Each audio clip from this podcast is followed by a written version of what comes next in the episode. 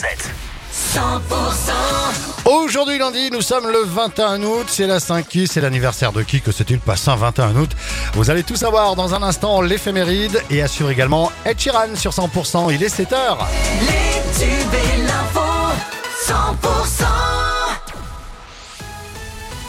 L'actu en Béarn et en Bigorre avec Pauline Chalère. Bonjour Pauline. Bonjour Fred, bonjour à tous. L'Hexagone attaque ce lundi une nouvelle semaine sous une canicule intense et durable avec 50 départements placés en vigilance orange par Météo France.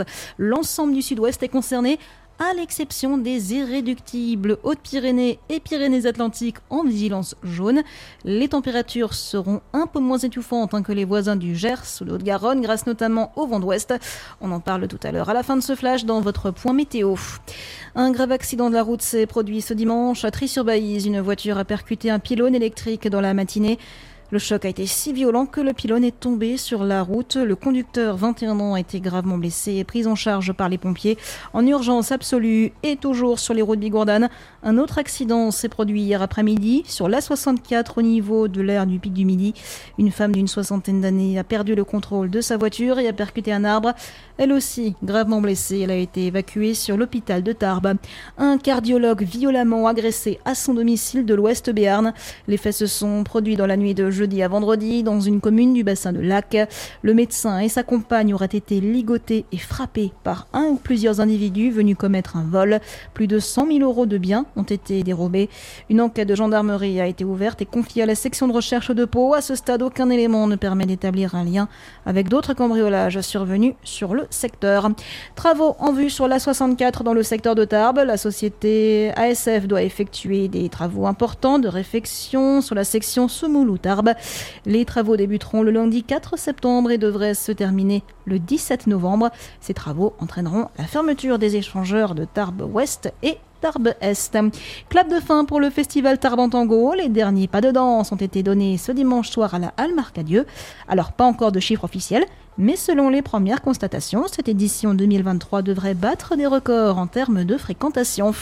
Le rugby et des fêtes frustrantes d'un petit point. La section paloise est rentrée de Castres avec des regrets mais aussi avec le point de bonus défensif, défaite un 24 à 23.